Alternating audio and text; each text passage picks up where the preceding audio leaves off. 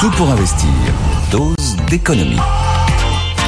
Notre drogué des chiffres. Bonjour Nicolas. Bonjour. Nous allons parler de comment réaliser des milliards d'économies. Et oui, c'est le chantier euh, lancé la semaine dernière par Elisabeth euh, Borne.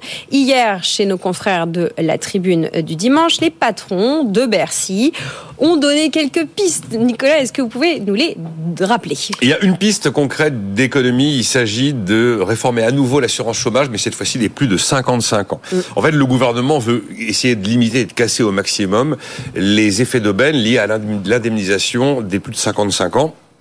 Tout le monde sait depuis des années qu'il y a un effet d'aubaine effectivement où tout le monde y trouve son compte, à la fois euh, les salariés, à la fois les employeurs, en utilisant les ressorts que permettent euh, l'assurance chômage, qui devient finalement, eh bien, à partir de- d'un certain âge, une forme d'antichambre à la retraite. Ah ben c'est bien, on se connaît depuis longtemps, euh, t'es à quelques années de la retraite, tu sais ce qu'on va faire, tu vas quitter l'entreprise, comme ça c'est l'assurance chômage qui va en partie te payer, et puis moi je complète tous les mois ce qui manque pour que tu gardes le même salaire. Voilà. Et ben c'est quoi le résultat de tout ça? C'est que vous avez des quantités de gens qui se retrouvent finalement, qui devraient être en activité, mais qui d'un commun accord n'y sont plus, et leurs dernières années d'activité sont payées largement par les comptes sociaux et plus par l'entreprise. C'est donc un effet d'aubaine des dispositifs d'assurance chômage qu'on a mis en place, qui étaient un peu plus généreux passé cet âge-là, pour protéger davantage ces gens. Eh bien, en les protégeant davantage, on a effectivement nourri un effet d'aubaine que tout le monde connaît. Et visiblement, Bruno Le Maire est décidé à s'y attaquer. Il y a d'autres pistes? Bah, là, pour l'instant, la piste, il s'agit de se demander qu'est-ce qu'on va faire avec ces plus de 55 ans. Et donc, le, j'imagine que probablement, là, on est tombé de 36 mois d'indemnisation à 27 mois au terme de la précédente réforme de l'assurance chômage qui est entrée en vigueur en février. Bon, on pourrait imaginer que ce soit plus 27 mois, mais un peu moins. Alors, il y a aussi des dispositifs très particuliers sous conditions qui permettent, au-delà de 62 ans, d'être encore accompagnés par l'assurance chômage jusqu'à la retraite à taux plein. On verra ce que le gouvernement peut prévoir là-dessus.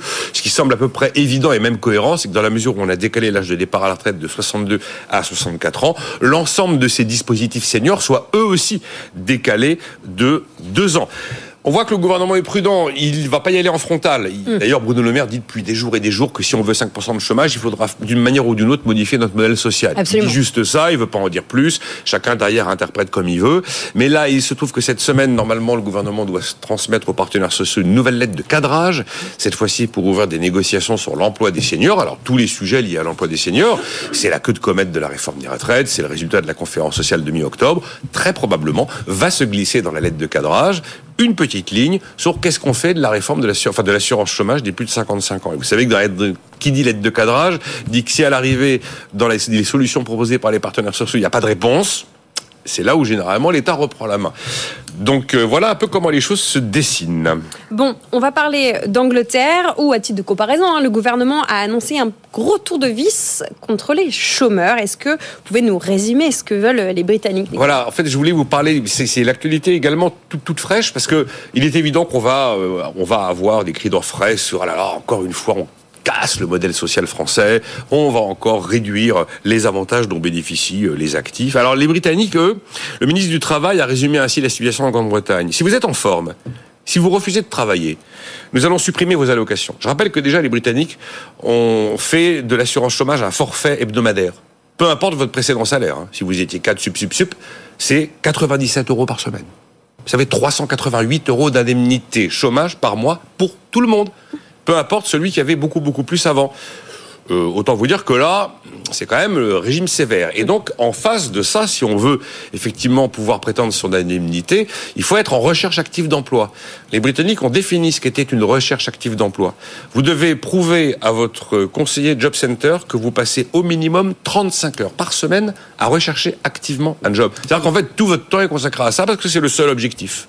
Et là, la nouveauté, c'est qu'ils ont expliqué qu'ils allaient utiliser tous les ressorts et les outils numériques possibles pour bien s'assurer que les gens sont à 35 heures de recherche active d'emploi.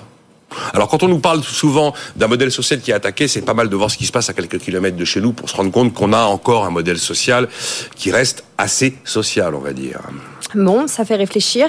Une autre piste, euh, comment dire, budgétaire évoquée par les deux têtes de Bercy euh, ce week-end et la semaine dernière porte sur l'immobilier. Et là, il y a de l'argent à récupérer. Voilà, alors on n'est pas du tout là cette fois-ci sur des économies de dépenses publiques, on est plutôt sur des recettes supplémentaires. Bah, tout simplement, euh, l'État, le patrimoine public en termes d'immobilier est large et euh, Thomas Cazenave et Bruno Le Maire considèrent que bah, il faut euh, évidemment réduire le nombre de biens que l'État possède parce qu'on n'a pas besoin d'autant de biens que ça. Et là, il prend un ratio que je ne connaissais pas, Thomas Cazenave. Il dit vous prenez la superficie moyenne occupée par un agent du public, c'est 24 mètres carrés.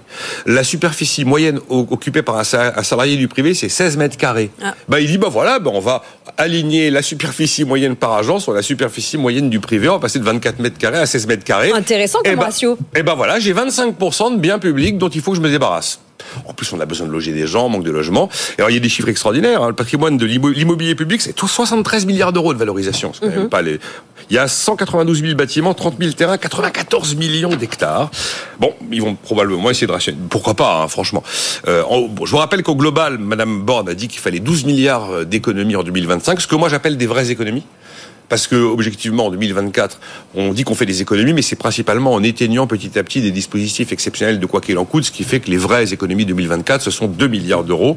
Donc là, on veut monter à 12 milliards d'euros d'économies en 2024, autant en 2025, autant en 2026, enfin, pardon, en 2025, autant en 26 et autant en 27. C'est l'objectif. Donc voilà, la chasse aux milliards est lancée. Voilà, comment réaliser des milliards d'économies en 2025 C'est euh, le programme. Je vous renvoie à notre site web. Hein. Bercy veut durcir les règles sur le chômage des seniors. Un très bon article de Raphaël Couder et de euh, ma consoeur euh, Caroline Morisseau pour étayer, étoffer ce que Nicolas vient de nous dire.